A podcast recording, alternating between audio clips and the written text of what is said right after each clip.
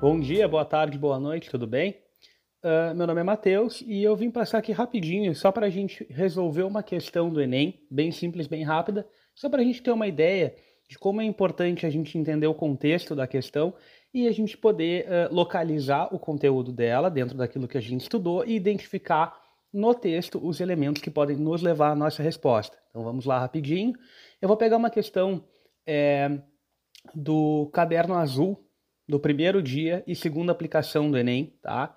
Uh, esse, qualquer dúvida que vocês tiverem quiserem consultar, isso está lá no portal do INEP, tá? Que é ali em portal.inep.gov.br. Lembrando, é no primeiro dia, segunda aplicação, caderno azul, questão número 48, tá? Questão número 48. Então, nós vamos rapidamente ler essa questão e vamos ler os pontos que a gente vai poder identificar para resolver ela, tá? Vamos lá, então. Questão 48. O Instituto Histórico e Geográfico Brasileiro, o IHGB, reuniu historiadores, romancistas, poetas, administradores públicos e políticos em torno da investigação a respeito do caráter brasileiro. Em certo sentido, a estrutura dessa instituição, pelo menos como projeto, reproduzia, reproduzia um modelo centralizador imperial. Assim, enquanto na corte localizava-se a sede, nas províncias deveria haver os respectivos institutos regionais, estes, por sua vez, enviariam documentos e relatos regionais para a capital. Isso é um trecho retirado do livro Uma Breve História do Brasil, tá? ali da, da Maridel Priori e do Renato, Renato Venâncio, tá? um bom livro, inclusive. Uh, e o que, que a gente pode primeiro contextualizar aqui? Vamos falar sobre o Instituto Geográfico Brasileiro, Histórico Geográfico Brasileiro. O IHGB ele existe até hoje e existem os institutos históricos geográficos eh, regionais, tá? Uh, por exemplo, aqui em Pelotas a gente tem o, o IHGP, né, que é o Instituto Histórico Geográfico de Pelotas, e assim nas outras regiões também existem tá, Esse, essas instituições. Um, o que, que, a gente pode identificar nessa questão? Vamos primeiro fazer a parte mais, é, a etapa mais importante, que é contextualizar. Né? A gente está falando da fundação do Instituto Histórico Geográfico Brasileiro. Isso aconteceu em 1838, tá? foi o ano de fundação desse, desse instituto. A gente está nesse período, estamos no segundo reinado. Tá? A gente está num período de necessidade de afirmação de uma identidade nacional. O que é o Império Brasileiro? Né? Existe a imposição, precisa ter a, criação né, de uma identidade para o Brasil. Né? Então a gente vai uh, ter uma perspectiva ali de uma criação de identidade nacional às modas europeias. Tá? Uma nação é, filha, uma pátria filha de Portugal, né, e cujas maiores adversidades vêm com as é, repúblicas é, sul-americanas. Tá? Por que isso? Porque quando se identifica quem, quem nós somos, nós também temos que identificar quem é o outro. Né? Então, dentro do Brasil, se cria uma noção de que aqueles brasileiros, os brasileiros é, e as brasileiras são é, pessoas letradas, tá? e exclui negros e indígenas desse, desse amonte civilizatório. Né? Não são pessoas civilizadas uh, dentro dessa no, nessa noção de brasileiro, cidadão brasileiro. E, e também temos a nossa, o outro externo, né? que são as repúblicas, é, que são comparadas com, com, bar, com né, situações de barbárie, né? repúblicas de bárbaros, por não, não se identificarem com o poder totalitário né? É, imperial.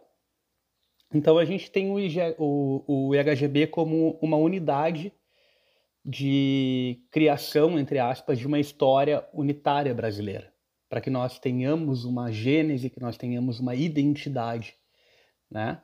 E aí agora, tendo isso em mente, nós lemos o texto, nós vamos para as opções de resposta. A. Construir uma narrativa de nação. B. Debater as desigualdades sociais. C. Combater as injustiças coloniais. D. Defender a retórica do abolicionismo. E E. Evidenciar uma diversidade étnica. Vamos, vamos começar uma por uma, fazer uma análise rápida de uma por uma, começando da E até a A. Tá? Opção E. Evidenciar uma diversidade étnica. Muito pelo contrário. Que a gente, quando nós uh, estudamos ali o período do segundo reinado, nós sabemos que não. Isso não é uma opção, tá? D. Defender a retórica do abolicionismo. Também, logicamente, não. Tendo em vista que nesse período aqui estávamos numa, num império cuja, é, cujas formas de produção eram escravagistas, né? o Brasil era escravagista, e muito tempo ali para frente pensaria em não ser mais. Né? Então, assim, não, não, aqui a gente já pode rapidamente excluir essa opção. C. Combater as injustiças coloniais.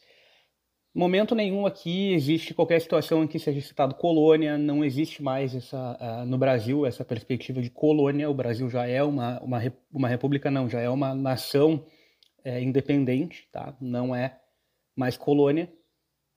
Não tem por que ser essa opção, facilmente eliminada também. B. Debater as desigualdades sociais. Né? Não precisa nem dizer que não. Né? Não é nenhum ponto citado aqui desigualdade social, não é algo a ser combatido, isso é uma perspectiva que vai surgir muito depois. Tá? Então aqui, não. A. Construir uma narrativa de nação. Baseado em tudo que a gente já falou aqui, tudo que a gente estuda em segundo reinado, a gente sabe que é esta opção é a opção A. Por quê? Porque é exatamente essa a ideia da produção historiográfica que acontece aqui. Construir uma identidade nacional. Para isso, precisa-se ter história, né?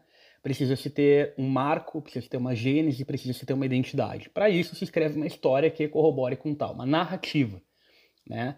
É, pontos que são colocados estrategicamente para que cheguem no ponto em que se quer uh, chegar, né? A narrativa ela tem um início, ela tem um meio e ela tem um fim.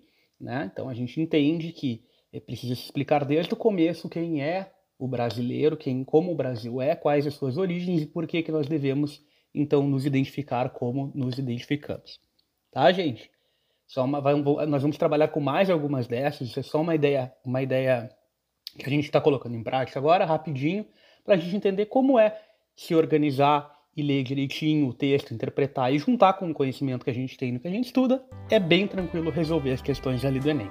Um abraço e bons estudos para vocês.